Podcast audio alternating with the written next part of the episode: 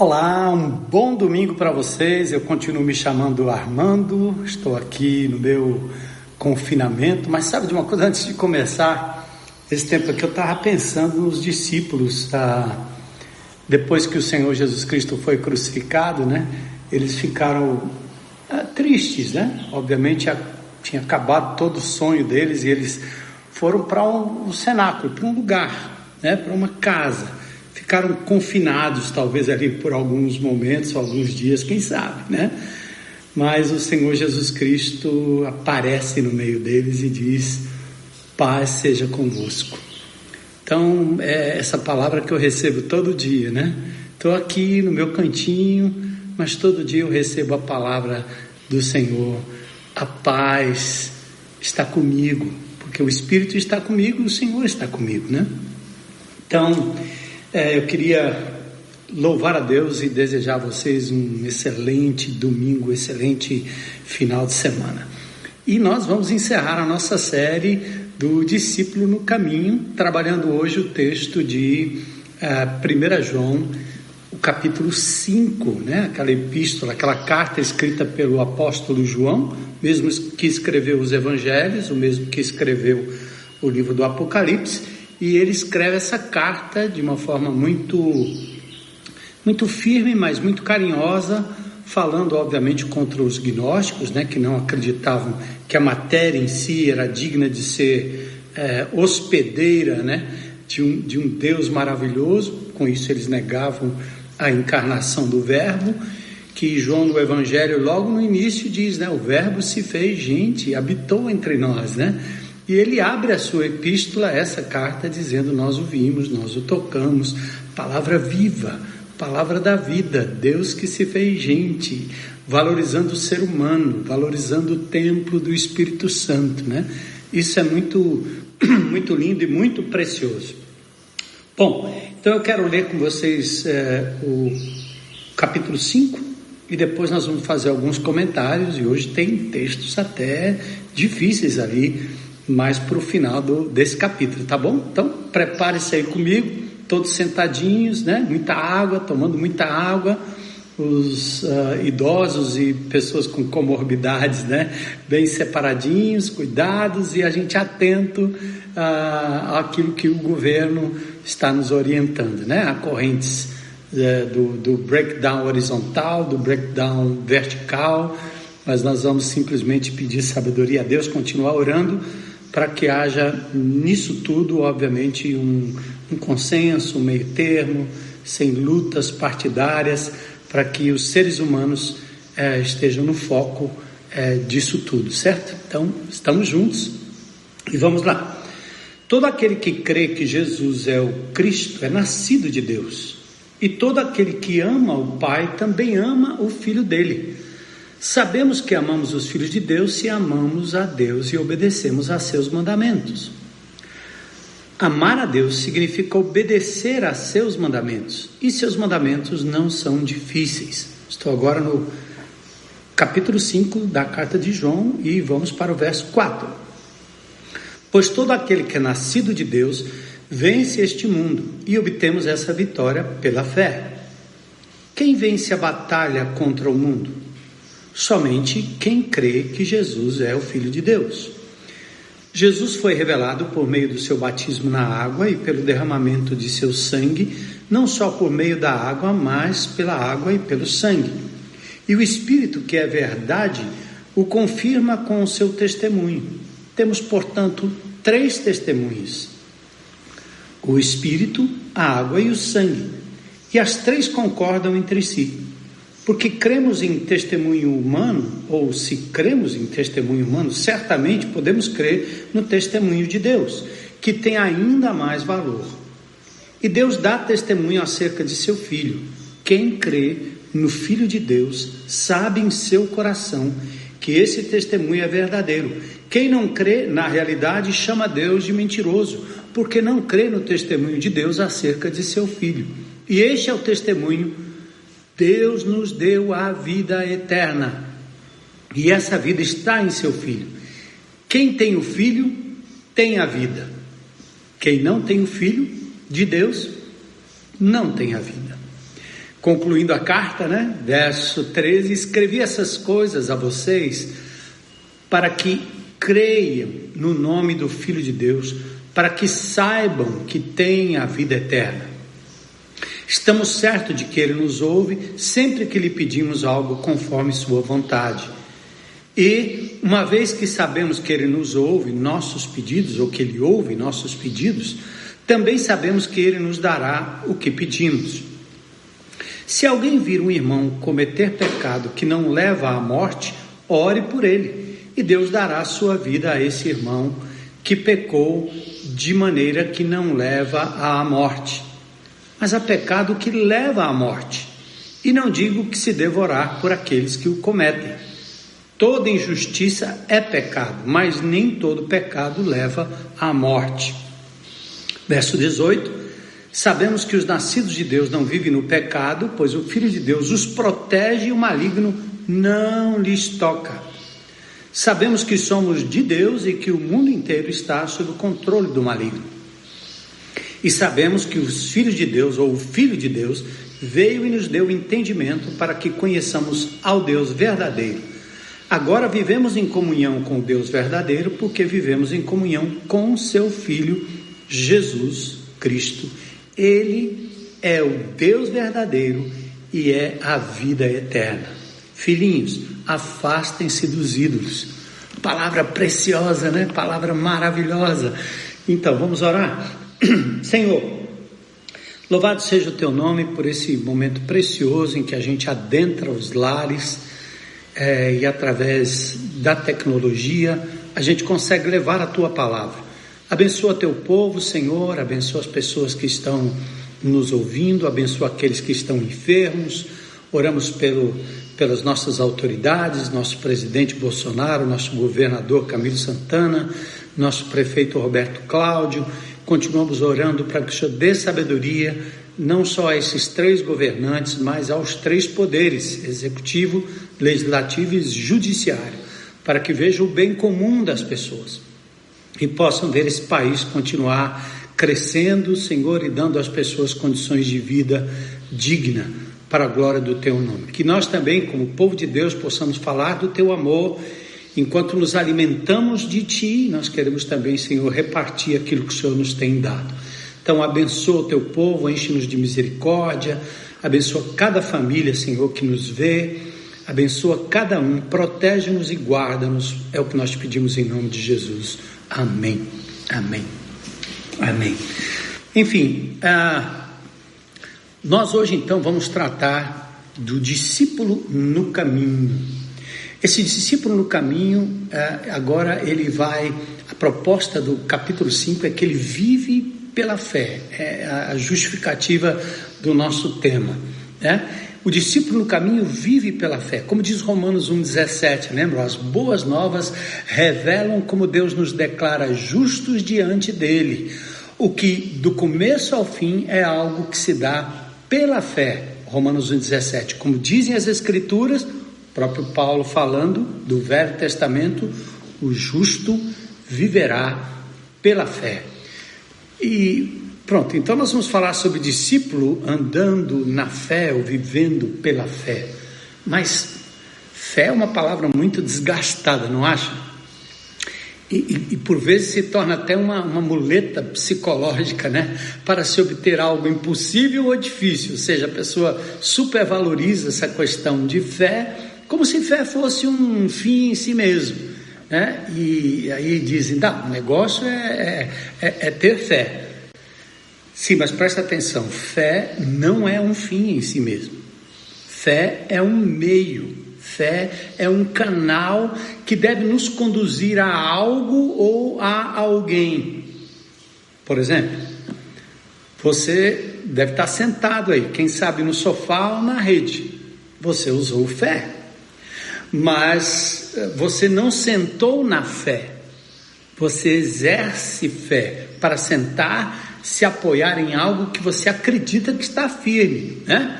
Quem é que aqui já não passou pela experiência de pisar num, num, num, numa escada, né? Pesar num degrau de uma, estada, de uma escada e falhar? Pisar no freio e não ter freio, né? Já aconteceu comigo algumas vezes. Eu exerci total fé no freio, faltou freio. Às vezes até numa corrida de rally a gente vê esse tipo de situação. Quem é aqui, quem aqui talvez, né, nunca é, teve essa experiência de sentar numa cadeira com toda a fé e a cadeira quebrar. Apertou o botão com fé e não funcionou e se entregou a uma pessoa, né? Esse, isso acontece demais, né? E a pessoa falhou com suas promessas, com seus compromissos, ou seja, você sempre está exercitando fé em algo ou alguém.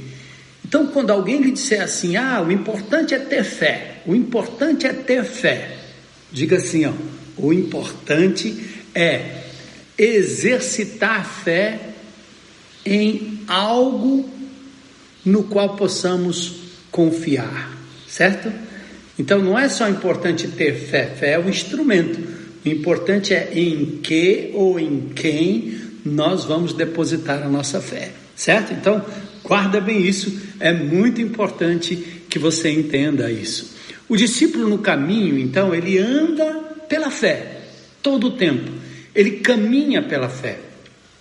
E não apenas como, como, vamos dizer assim, como algo que se espera no futuro, que é outra coisa que a gente sempre ouve, né? Ah, fé, fé, fé no amanhã, fé no futuro. Mas presta atenção, a fé do discípulo de Jesus, ela tem dimensões pretéritas, presentes e futuras. Ou seja, nossa fé, ela está firmada na intervenção divina na história, certo?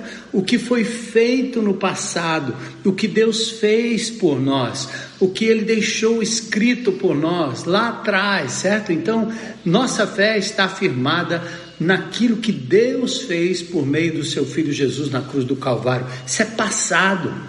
Nossa fé também está firmada no presente porque nós temos um livro, nós temos o Espírito presente, um Deus presente, um Jesus presente, que está à direita do Pai em majestade, que nos foi revelado que Ele reina, que Ele está no trono, enfim. E no futuro, por conta das suas preciosas promessas, né? Louvado seja Deus por isso. Então, nós temos todas essas certezas e, e, e, todas elas, tanto quanto ao passado, o presente e o futuro, essas promessas estão aqui na Sua palavra, né? Ah, eu estou me lembrando agora de uma passagem de Lucas, no capítulo 5, acho, versículos 4 a 6, né?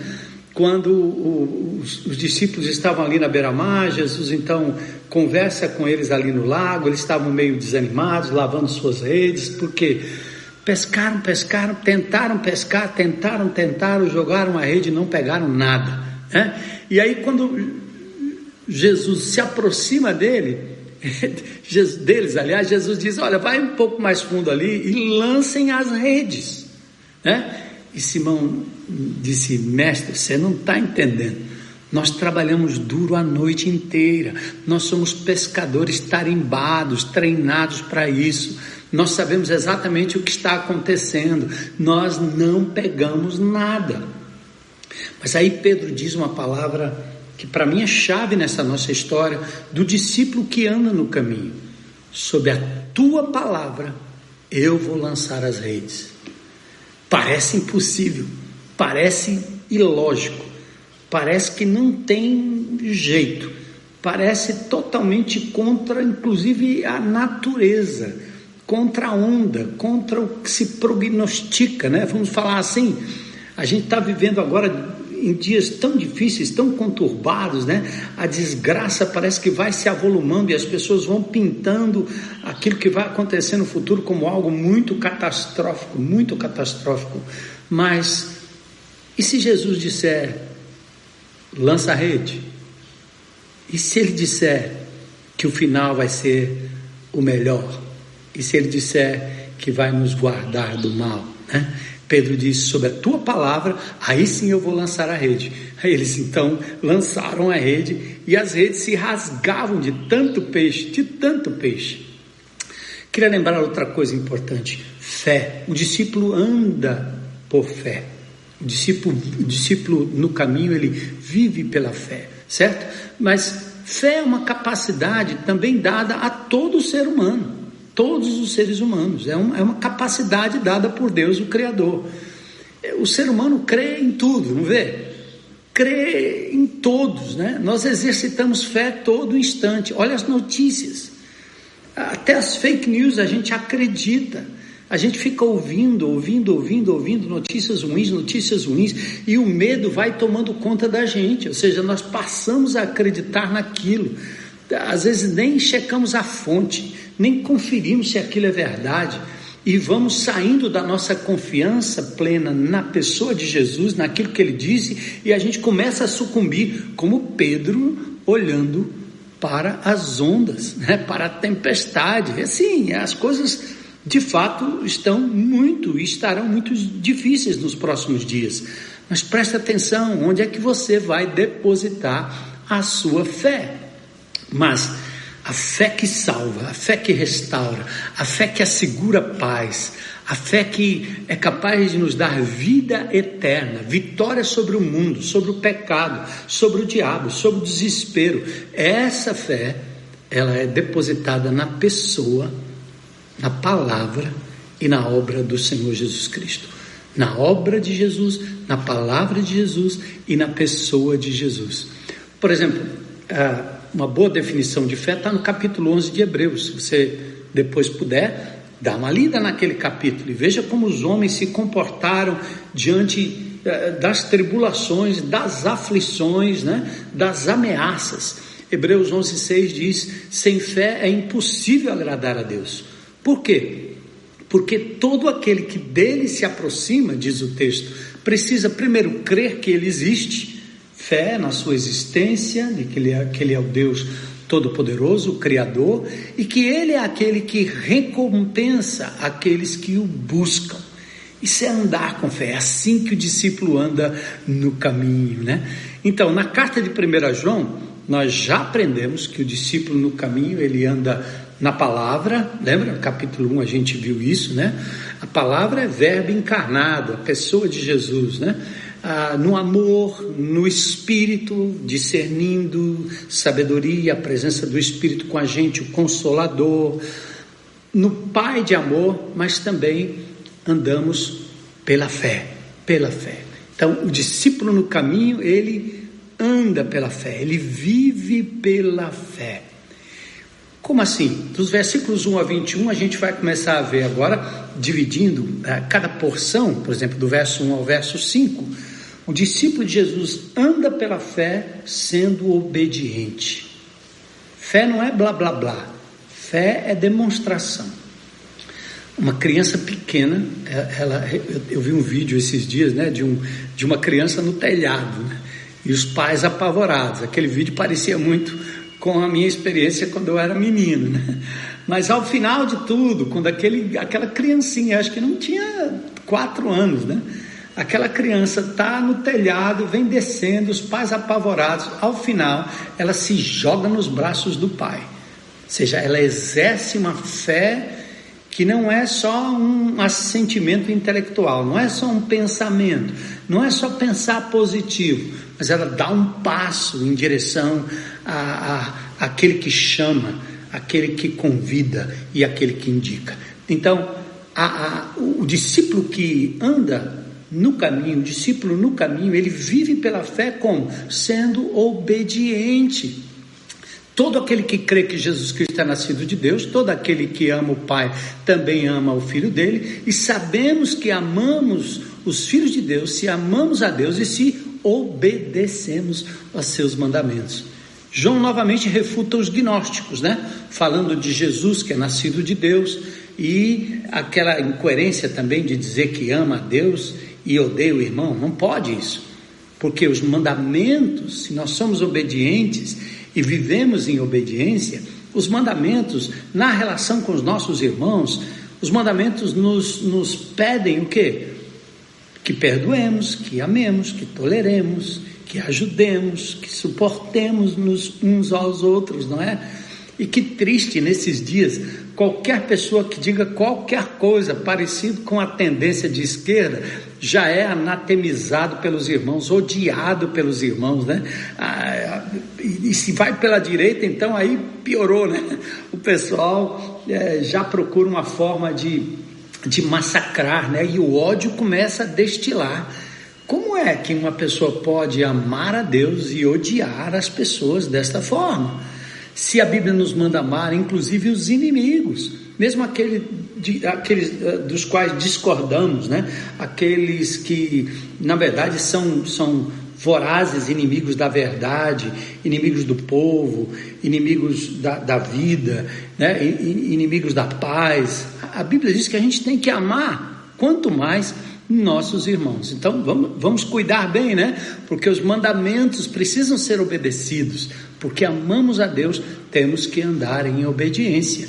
Então, amar significa obedecer os seus mandamentos, e seus mandamentos não são difíceis. Verso 3, olha que lindo. O que parece difícil, claro, será difícil se depender do nosso temperamento, do nosso ego da nossa pessoa. É claro, você não perdoa, você não tolera, você fica à espreita esperando o um momento para atacar o seu irmão, você quer vê-lo cair, você quer vê-lo eh, se arrebentar, né, para poder dizer, tá vendo, não falei, não foi assim, você viu fulano, viu Beltrano, né? Então, olha, eh, para esse tipo de índole que é humana, carnal, sem Deus, essa índole aí eh, para essa índole não é fácil obedecer mandamento. Mas veja que o verso 3, João diz que os mandamentos não são difíceis. Por que eles não são difíceis? Porque quando nós nos, nos tornamos instrumentos do amor de Deus que está derramado em nossos corações, Romanos 5,5, nós então podemos crer no amor de Deus por nós, que nos perdoou de coisas muito piores e que nos aceitou quando éramos ainda inimigos. E essa fé e esse amor que passa por nós é canalizado em direção aos nossos irmãos. É assim que acontece, né? É, lembra de Samuel dizendo: Acaso tem o Senhor tanto prazer em holocaustos e sacrifícios quanto em que se obedeça a Sua palavra? É aquela ideia de que obedecer é melhor do que sacrificar. Isso é Samuel dando um sermão em Saul, né, que é, por conta da oferta de um sacrifício, que ele se coloca na posição de decidir se pode fazer aquilo ou não, mas ah, em função da, de, de ser para Deus eu posso fazer. Não, não, você não é a pessoa certa, foi repreendido e aprendeu que obedecer é melhor do que sacrificar. 1 Samuel 15, 22. Salmo 119, 5, né? Quem dera fossem firmados os meus caminhos na obediência dos teus decretos, né? Eu tenho prazer na lei do Senhor, né? O justo, aquele que não anda no caminho do ímpio, ele tem prazer na lei do Senhor. Claro que, do ponto de vista humano, nem sempre é fácil obedecer, mas o Senhor nos encarrega de exercitar a fé e acreditar no impossível e nos lançarmos em seus braços, né? Olha, é, o seu nível de amor por Deus, ele pode ser visto ou checado, conferido, através da sua disposição em obedecer os seus mandamentos. E, e só obedece quem conhece, né? quem tem a avidez, a vontade, o desejo de dizer o que Deus está me dizendo e o que eu vou fazer a respeito. Vou obedecer meditação diária. Né? Então, a, o verso 4 diz: Todo aquele que é nascido de Deus vence o mundo, e quem vence a batalha contra o mundo é somente aquele que anda pela fé, né? é o discípulo no caminho. Paulo diz que nossa luta não é contra carne e sangue, lembra? Efésios 6, 12. Diz também em 2 Coríntios 10, 4 que as nossas armas com as quais lutamos não são humanas, elas são poderosas em Deus para destruir fortalezas. Ou seja, nessa batalha, nós, ou nas batalhas do dia a dia, nós não temos forças para prevalecer. O que está acontecendo no mundo, no Brasil, no nosso estado, no nosso município, no seu bairro, nas comunidades. É uma, acima de tudo, uma batalha espiritual. Nós atiramos contra o ser humano, mas a grande verdade é que existe uma batalha espiritual. O discípulo no caminho acredita que o mundo está sendo governado, ele jaz no maligno. Está aqui no próprio texto de 1 João. Então nós precisamos, aí sim, com base no nome acima de todo o nome, repreender, orar, não aceitar e trabalhar, nos insurgir contra esse domínio maligno da corrupção, da maledicência, do ódio, da morte, do assassinato, da discriminação. Colossenses, lá no capítulo 2, versos 14 e 15, diz que lá na cruz, Jesus não só cancelou toda a acusação contra nós, remove toda a dívida, prega essa dívida na cruz e desse modo ele desarma os governos, as autoridades espirituais, envergonhando-as e expondo-as, vencendo-as na cruz do Calvário nenhuma acusação né, contra os filhos de Deus. Então a gente se mantém firme, cabeça erguida no caminho. Se não acreditamos ou não exercemos fé na pessoa de Jesus, nós nem temos por que obedecê-lo. Claro, nós também não temos por que lutar. Vamos lutar por quê? Está tudo certo, né? Aí nós, nós, nós nem achamos que, que o mundo está mal, que as coisas estão erradas, nada disso. E, e, também não temos poder para dizer não aos apelos do mundo, aos apelos partidaristas, aos apelos ideológicos, né? A gente vai se posiciona facilmente de um lado ou se posiciona facilmente do outro e tem dificuldade em compreender aquele que reina sobre nós, né? Então, no segundo ponto, a partir dos versos 6 a 13, é que o discípulo no caminho, ele vive pela fé, porque ele é obediente, lembra? E porque ele é convicto da vida eterna. Está aí. Jesus Cristo foi revelado por meio do seu batismo na água, derramado o seu sangue, não só por meio da água, mas água e sangue. Né? E aqui começa alguns textos que vocês precisam ter muita atenção. Era bom que vocês tivessem a Bíblia aí bem na frente, né? Ninguém, aqui pronto, é, se nós queremos convicção do que diz respeito à minha vida após a morte, a vida eterna, nós temos que atentar para esse texto agora. Ninguém em são juízo aceitaria ser operado por um açougueiro, né? Um açougueiro é uma pessoa maravilhosa. Ele corta carne bem direitinho, ele serve porções maravilhosas, né? Como um padeiro, faz o pão, corta o pão, fatia o pão e assim vai. Né? Mas eu, eu não entregaria meu corpo para ser operado pela minha esposa, embora ela seja uma quase uma alquimista né, da cozinha.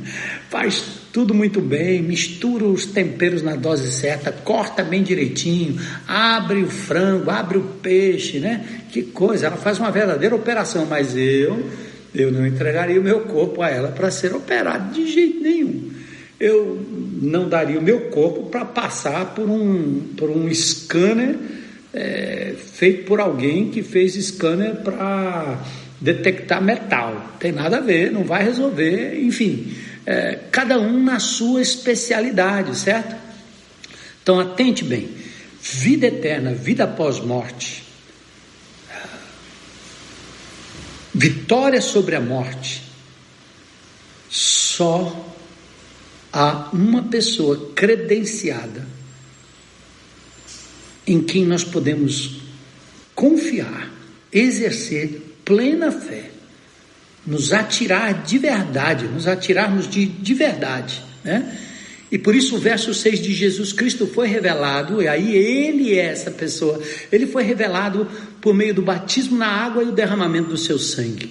Olha, o discípulo sabe que está no caminho certo pela, pela autenticidade, pela averiguabilidade. É possível averiguar, é possível comprovar a testemunho de que Jesus foi testificado testemunhado, aprovado pelo Pai e pelo Espírito. Muito lindo isso, né?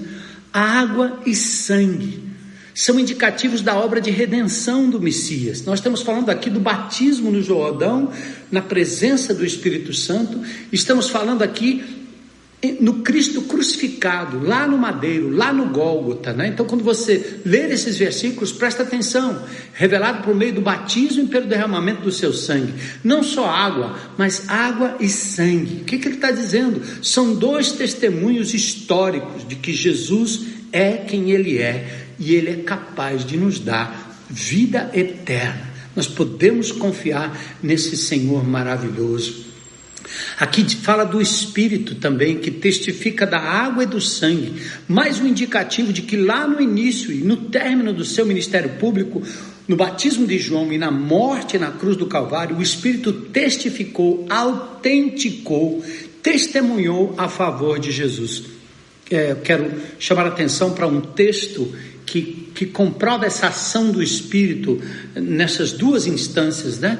Porque no batismo a gente tem a voz, a descida do Espírito eh, em forma de pomba, visivelmente, né? Dando a Jesus a unção para aquela, para aquela obra, ou para a obra salvífica, para a obra da pregação e etc. Na cruz, a gente, a gente não vê uma ação direta do Espírito narrada aqui nas Escrituras, né? na Bíblia Sagrada. Mas olha o que diz 1 Pedro 1 e 2: Deus, o Pai, os conhecia de antemão e os escolheu e o Espírito os santificou para a obediência e para a purificação pelo sangue de Jesus Cristo. Que vocês tenham cada vez mais graça e paz. Olha que lindo! Tríplice testemunha: o Espírito no batismo e o Espírito na purificação das nossas vidas, dos nossos pecados, a lavagem pelo sangue, né? Que nos purifica de todo pecado. Glória a Deus, glória a Deus, né? E o verso 9 nós temos: se cremos no testemunho humano, certamente podemos crer no testemunho de Deus. Ou seja, se a história testifica sobre o batismo e a morte de Jesus, né, o Jordão está lá e o Calvário também está lá. Eu estive lá eh, final do ano passado. Ora, o testemunho de Deus é muito mais fiel e confiável. E aí nós temos os versos 10 a 13, né? O discípulo no caminho, ele crê no Filho de Deus e pela fé tem nele o testemunho que não falha. Presta atenção que o texto diz: Deus nos deu a vida eterna. Não foi comprada, não foi adquirida, não foi por mérito, e a gente sabe isso muito bem. Mas a gente precisa repetir o tempo todo. E, e talvez essa palavra tenha que fazer efeito agora. Por que, é que nós estamos temendo a morte? Você não acha que essa chavinha, essa chavezinha, que não é a gripezinha, mas a chavezinha está nas mãos do grande, todo-poderoso Deus. Ele ressuscitou Lázaro. Ele ressuscitou Jesus, certo? Então vamos lá, o discípulo no caminho tem que, andando pela fé, ter a certeza da vida eterna. Quem tem o filho tem a vida eterna. Olha o que o texto diz, que coisa linda. Verso 11: Deus nos deu a vida eterna. Foi de graça, custou a vida do seu filho. Ele não diz que terá a vida eterna, teve, não tem mais. Quem tem o filho, verso 12: Quem tem o filho tem a vida. Repitam comigo aí. Quem tem o filho tem a vida eterna. De novo, quem tem o filho tem a vida eterna. Olha que coisa! Não existe nenhuma condicionante para a manutenção da posse dessa vida eterna em nós. João 10, 28 29 diz: Eu lhes dou a vida eterna. as minhas ovelhas, disse ele, elas jamais perecerão, ninguém as poderá arrancar da minha mãe, minha mão. Foi meu pai que, que, que as deu para mim e Ele é maior do que todos. Ninguém as pode arrancar da minha mão. Nem o diabo, nem o pecado, nem você. Ninguém. Nem nós, nem eu. Ninguém. Ninguém. Glória a Deus. Vida eterna, então, não se conquista, não se compra, não se merece. Ela foi conquistada, comprada, merecida pela morte de Cristo na cruz, na cruz do Calvário. Então, o discípulo no caminho vive pela fé, o discípulo no caminho ele é obediente e o discípulo no caminho ele é convicto da vida eterna. Aliás, o discípulo no caminho ele, ele, ele vive pela fé, o tema geral. Como é que ele vive pela fé? Primeiro, ah, sendo obediente né, aos mandamentos que não são pesados. Depois, ele é convicto da vida eterna. É, eu tinha um, um pastor, que é, aliás, um, um grande escritor, Dr. David Otis Fuller. Eu frequentei a igreja dele, de Wellesley Street Baptist Church, em Michigan, e tive o prazer, o privilégio de pregar naquela igreja num homem, um homem de Deus. E toda vez que a gente chegava perto dele, ele dizia assim: How do you know you're saved? Aí, How do you know you're saved? Bom, a pergunta é: Como é que você sabe que você é salvo? Ele falava bem bravo, assim, quase bravo, né? Mas era um jeito forte, né? Bem forte. Aí você não podia vacilar, porque só tinha uma resposta. The Bible tells me so. A Bíblia assim me diz. Como é que eu sei? A Bíblia assim me diz. É muito legal isso. Está escrito. Está aqui, está escrito. Não tenho que temer. Então, o discípulo ele é é, ele, ele vive pela fé sendo obediente, sendo convicto da vida eterna. Você tem convicção da vida eterna? Se não, em nome de Jesus, agora, entrega a sua vida a Ele. E diga a Ele: Jesus, eu me entrego. Quero ser adotado na sua família. Creio que o teu sangue me lava e me perdoa de todo o pecado. E eu quero viver e ser obediente por amor ao Senhor. E quero receber a salvação em Cristo Jesus agora, em nome de Jesus. Que tal? Faz essa oração aí agora. E você não, não terá a vida eterna. Você vai ter agora, em nome de Jesus. Leia Romanos 10, 9, você vai entender também. Amém? Então, mas se você é um discípulo no caminho, você vive pela fé, sendo obediente, convicto da vida eterna, né? E conectado pela oração. Olha aí, versículos 14 a 17. Estamos certos de que Ele nos ouve, se pedimos algo conforme a Sua vontade. Ouça bem aí. Estamos certos de que Ele nos ouve sempre que lhe pedimos algo como? Segundo a Sua vontade, conforme a Sua vontade. Então, Deus fala conosco através da Sua palavra, né? Aqui está escrito, e nós falamos com Ele através da oração. Que tempo esse, né? Essa quarentena uh, forçada, né? Nós, nós temos tempo para orar agora, orar em família, orar individualmente, orar de madrugada, de noite, de manhã. Estamos todo o tempo orando agora. Louvado seja Deus que não percamos esse salutar hábito, né? E nós falamos com Ele então através da oração. Na oração nós podemos louvar, agradecer, conversar, abrir o coração, é, como os, os profetas faziam, né? Brigavam com Deus. O livro de Jó, capítulo 2, é uma briga. Ele, ele esperneia, ele, ele esbraveja, né? Você não tem que estar tá fazendo essas orações polidas. Está doendo? Grita diante de Deus fala, coloca sobre ele, né? Lança sobre ele tua ansiedade, teus temores, tuas lutas, certo? Esbraveja aí, meu irmão, abre a boca, né? Fala com Deus, fala com Deus, fala com Deus, né? E assim é a oração.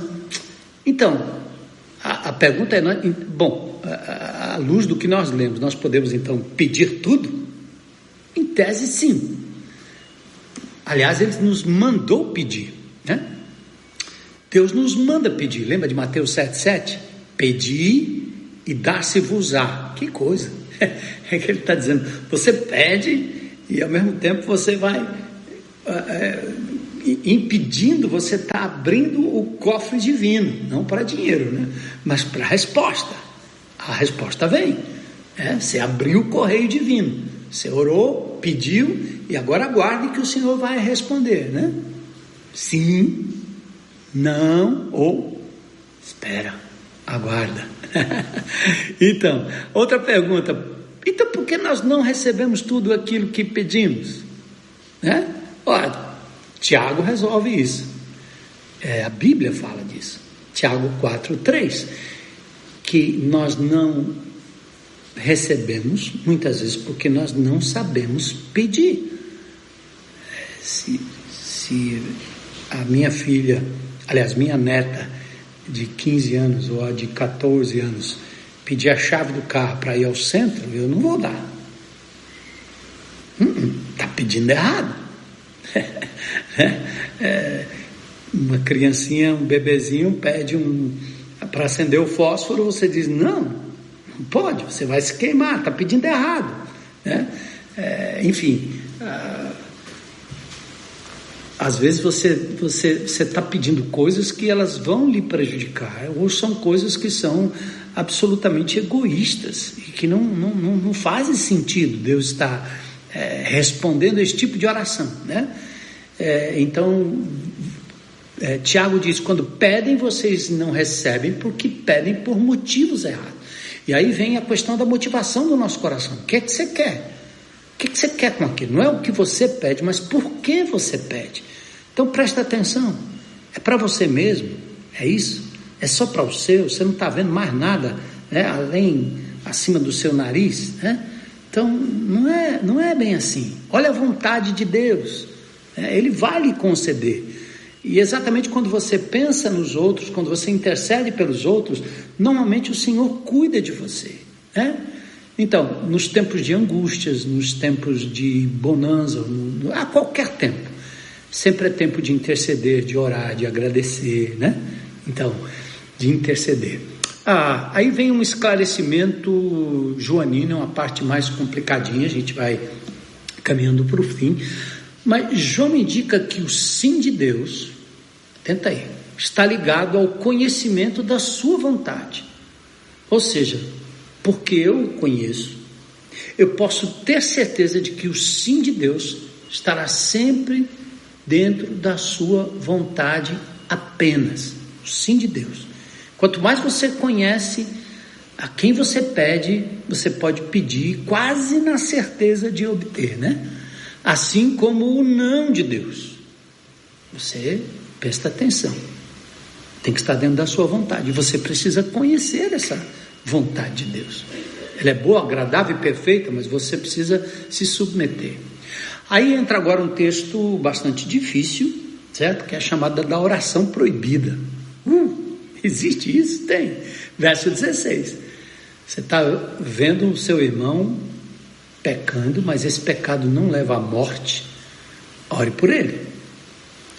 Deus vai dar vida a esse irmão que pecou, consequência de pecado, e não vai morrer. Mas há pecado que leva à morte espiritual, física. Aí eu não digo que se devorar por aqueles que o cometem. Uau! Toda injustiça é pecado, mas nem todo pecado leva à morte. Então, a oração é, da fé, ela é poderosa se e apenas se estiver dentro da vontade soberana de Deus. A oração intercessora, ou seja, em favor de outra pessoa, viva, né? Claro. Oração pelos mortos só nos livros apócrifos, não existe isso morreu, acabou, né? É, tem Moisés e os profetas, ouçamos, né? É impossível. Então, mas a oração por outra pessoa tem seus limites. E um limite interessante é a própria vontade da pessoa pela qual nós oramos. Porque você intercede, mas a pessoa não quer. Você intercede, mas a pessoa nega o, o, o, o, o instrumento, ou a pessoa, o objeto da sua restauração. É, como é que fica? O soberano Deus não vai violentar a sua criatura, mesmo aquele que não crê. E ele tem prerrogativa não só de negar a Deus, mas até de blasfemar contra Deus. Aí você, você vai orar?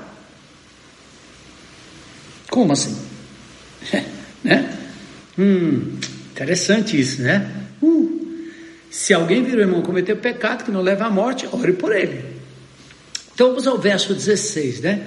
Se alguém vir um irmão, adelphos, é a ideia de talvez um irmão, aqui um irmão em Cristo, talvez não.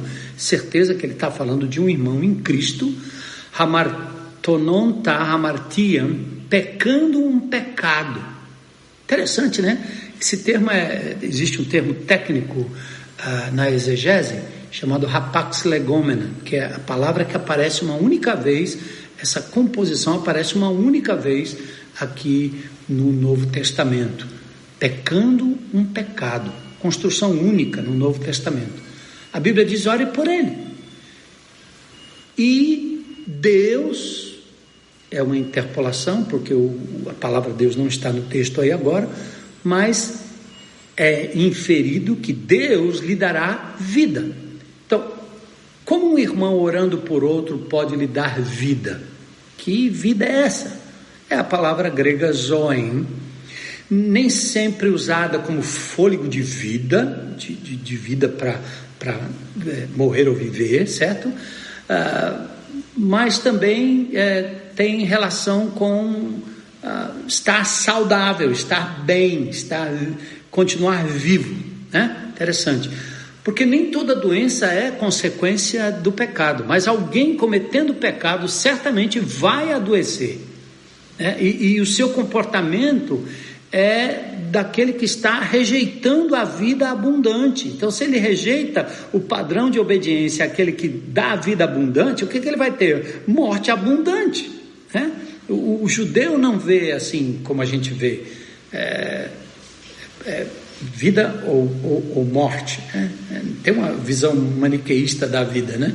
É você vai morrendo ou você vai vivendo, né? Como você diz, eu estou morrendo de fome. Eu estou vivendo, né? Então essa é a ideia, que os nossos atos nos levam a atitudes de morte ou atitudes, atitudes de vida. Enfim, então, nem toda doença é consequência do pecado, mas alguém que está cometendo pecado certamente vai adoecer e seu comportamento está é, trazendo morte, não vida. Então ele é flagrado pelo seu irmão, ele pede a Deus e aí vem cura, ele é restabelecido, né? Ah, quando, quando eu calei e meus ossos envelheceram, diz o salmista Davi, quando estava em pecado e não confessava. É assim que a gente encontra muitos irmãos, adoecidos, doentes, né? É, capiungos, né? E, e muito consequência de pecado curtido na vida, em que ele não abandona, quer manter um pezinho na igreja, um pezinho em Jesus, mas continua mantendo aquilo que está adoecendo, e não somente isso, mas o fazendo perecer morrer. Misericórdia. Vamos orar por esses, né? Para que eles então sejam retomados ou re, trazidos à vida e vida abundante. Então, a oração da fé vai curar o doente. Igual lá em Tiago, capítulo 5, verso 14 e 16. Está entre vós alguém doente? Manda chamar os mais velhos, os mais experientes. Né? Aqui não precisa ser os pastores, não. Um irmão em Cristo mais experiente. Esses vão orar por ele, vão até ungir com óleo, né? Que de repente é a medicação, é o remédio. E a oração feita vai curar o doente. E o Senhor o levantará. Olha aí, orando uns pelos outros. E, e, o texto ainda diz: se houver cometido pecado, será perdoado, porque há relação de pecado com a doença. Também. Não estou falando do coronavírus, né? Mas quem sabe essa, esse pecado, essa desgraça desse vírus tem a ver com o pecado da raça humana, onde, onde Deus está tendo que intervir, como é, interveio em outras situações a, a, ao longo da história, né? Enfim, portanto, confessem os seus pecados uns aos outros. Isso é o que o texto pede. Orem uns pelos outros para serem curados. Está vendo como o texto diz aqui em Tiago, que eu estou lendo, capítulo 5, que não é exclusivo de oração de pastor ungido, mas o texto diz: orem uns pelos outros para serem curados. Então a oração de um justo é poderosa e eficaz. Mas e o pecado pela morte? Oh, pecado para a morte, né? A Bíblia diz que o salário do pecado é para a morte, qualquer pecado é para a morte. Mas por esse Cristo já morreu e pagou o preço. Agora nenhuma condenação há para aqueles que estão em Cristo Jesus. Mas o pecado que conduziria à morte seria mais do que um ato em si, mas uma atitude deliberada. Nós não estamos falando aqui de uma mentira, de um, de um roubo, de um xingamento, de um, de, um, de um ato pecaminoso eventual. Nós estamos falando aqui de uma vida que se coloca em franca rebeldia contra Deus, né? que o nega, nega Jesus, né? nega que ele vem em carne. Se você nega a fonte do teu, da tua cura, como é que você vai? vai? Seu pecado é para a morte, amigo. E não tem nem como orar por isso. Não tem. Né? E, então, a, a, interessante, essa pessoa nega a, pessoa de Jesus está negando o sacrifício perdoador e a esperança única que se tem de vida eterna. Então, João não descreve aqui os pecados, certo? Simplesmente ele aponta para uma atitude que é para a morte, que impossibilita a ação divina no coração humano, dado a dureza e a resistência do ser. Essa postura é muito parecida com o pecado contra o Espírito Santo lá em Mateus capítulo 12, versos 22 e 23. Por quê? É, a blasfêmia contra Jesus pode ser perdoado, contra o Espírito Santo, não. Porque é o Espírito Santo que nos convence do pecado, da justiça e do juízo. E se você está atribuindo a uma obra de Jesus, uma obra demoníaca, você está negando a ação do Espírito Santo de Deus. Não tem perdão. Esse pecado ele é sui generis, ele aconteceu naquele momento mas esse de João, que nós temos aqui aplicado, é exatamente o pecado da negação constante do indivíduo que vive dessa forma. Né? Agora, só queria lembrar isso, né? que, que ah, não nos foi dada a prerrogativa de saber quais são os pecados ou quais não são os pecados para a morte.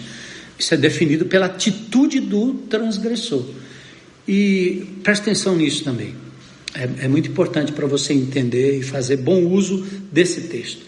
João não proíbe ou coíbe a oração intercessora por todos, certo?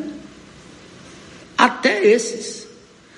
Ele apenas está dizendo, por isso, ou aliás, por esses, não digo que rogue, certo? Não é mandamento. João não está estimulando a oração contínua por alguém que está blasfemando o tempo todo, como atitude, como é, vira as costas, está lançando pérolas aos porcos, tá certo? Então, ouça o que eu estou dizendo aqui para você entender e não ficar encasquetando com esse texto aí, né? João não estimula, certo? Mas também não proíbe, tá bom? Então, veja lá. O discípulo no caminho, ele vive pela fé, sendo obediente, versos 1 a 5, sendo convicto da vida eterna, versos 6 a 13, e conectado pela oração. Agora o último ponto. O discípulo no caminho vive pela fé, consciente da verdade. Hã? Sabemos, verso 18, verso 19, sabemos, verso 20, sabemos, né? Sabemos como podemos saber se não estivermos constantemente ouvindo, lendo a voz de Deus através da palavra? Sabendo, né? Sabendo o quê? Que os nascidos de Deus não vivem em pecado. O filho de Deus, o filho de Deus os protege, o maligno não lhes toca. Sabendo que somos filhos de Deus, o mundo inteiro jaz no maligno, verso 19, né? E, enfim, o Espírito testifica com o nosso espírito que somos filhos de Deus, Romanos 8, 16 e 18. E como filhos, nós não vivemos no pecado, mesmo pecando eventualmente. Lembra de 1 João 1, 8 a 10? Se afirmarmos que não temos pecado, enganamos-nos a nós mesmos, né? E não vivemos a verdade. Se confessarmos, aí sim, vai limpando todo dia, igual para-brisa do carro quando chove. Não deixa a chuva bater sem limpar, porque senão é pingo sobre pingo, né? Tem que ir limpando, limpando, limpando, limpando, limpando, limpando, limpando. Você limpa o filtro, sempre tem sujeira, porque você não vai viver entupido no pecado, atolado no pecado em nome de Jesus. Saia disso, né? Então, sabemos, sabemos, sabemos, porque saber é crer. Saber é ter fé no que Cristo se tornou por nós. Né? nosso Salvador, nosso Senhor, nosso Deus amado, encarnado. E também é saber naquilo que Ele nos tornou, filhos por adoção. E Ele diz: nos meus filhos ninguém toca. Aleluia, ninguém toca. Pode doer, pode morder, pode adoecer, pode ser o que for. O maligno não nos toca. Verso 18: O maligno não pode nos tocar né? o grego poneros, aux aptetai, auto aptetai, quer dizer prender, amarrar, segurar, subordinar. O diabo não pode.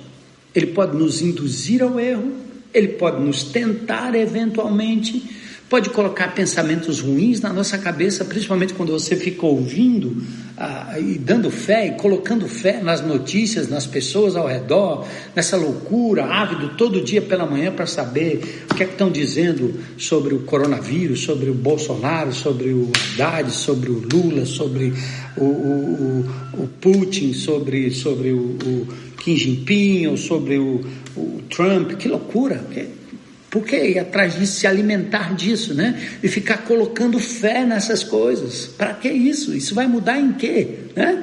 Obedeça ao básico, né? Vamos nos manter restritos até onde ah, o governo permite, né? E, mas vamos focar noutra coisa. O maligno não nos toca, porque nós somos filhos de Deus, né? É muito lindo isso. Podemos tocar em coisas que jamais vamos conseguir agarrar ou submeter, mas o maligno não nos toca. Jesus disse: Não me segure. Você, me tocou, você não vai me segurar, pois ainda não voltei para o Pai, né? João 20, 17. O mundo já está sob domínio temporário do maligno. Toda teoria da conspiração, ela pode ser fantasia, mas ela pode ser possível. Não dá para ignorar que essas organizações mundiais estão no maligno. Nós estamos achando que eles são um bando de anjos.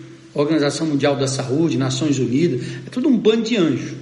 Não, nós não cremos assim. Porque nós somos crentes em Cristo Jesus, nós temos a palavra de Deus. Nós vamos ouvir as orientações, nós vamos ouvir os conselhos, tudo bem, mas eles não são deuses. Né? E nós não podemos nos submeter pela fé como se fossem anjos. Né? Existe um, um, um complô mundial que não tem a ver com, só com questão política, é espiritual acima de tudo. Sabemos que o Filho de Deus veio e nos deu o entendimento para que conheçamos o Deus verdadeiro e vivamos em comunhão com Deus verdadeiro. Esta é a vida eterna. Jesus declarado aqui o Deus verdadeiro, a vida eterna. Mais do que algo que nós ganhamos ou um estado de espírito, estamos falando de uma pessoa, né? Na carta de 1 João aprendemos que o discípulo no caminho anda na palavra, que se fez carne, que é Jesus, ama com o amor do Pai, é ungido com a presença constante do Espírito e finalmente vive pela fé. E nós terminamos assim, ó, filhinhos, afastem-se dos ídolos. Mesmo você, seu eu, suas vontades, o trono da sua vida, do seu coração, só cabe um Jesus. Ídolo é tudo ou todo aquele que assume o lugar de Deus. Nada pode substituí-lo. Nada. Nada. Maldito o homem que confia no homem faz dele o seu braço de esquerda ou de direita. Jesus é nosso Senhor, ó curioso, nosso Salvador. Só a Ele nos submetemos. Ele é Senhor, Ele é Senhor, Ele é Senhor. O resto é idolatria. Não entregue seu coração, sua saúde, não entregue o destino do Brasil, o destino da sua empresa, o destino da sua vida, da sua profissão, a quem quer que seja. Mas dê a Jesus. Ele vai cuidar de você. Aleluia. O Rei da Glória, o Rei dos Reis, em breve virá mas Ele está conosco, nos protegendo e nos guardando do mal, por isso o maligno não nos toca. Discípulos no caminho, IBC no caminho, nossa casa, nossa igreja, em breve nós estaremos juntos para a glória de Deus. Que Deus os abençoe, fortaleça a sua fé e até a próxima, tá bom? Deus abençoe. Valeu. Beijo, beijo, beijo. Abraço apertado em todos vocês. Amém.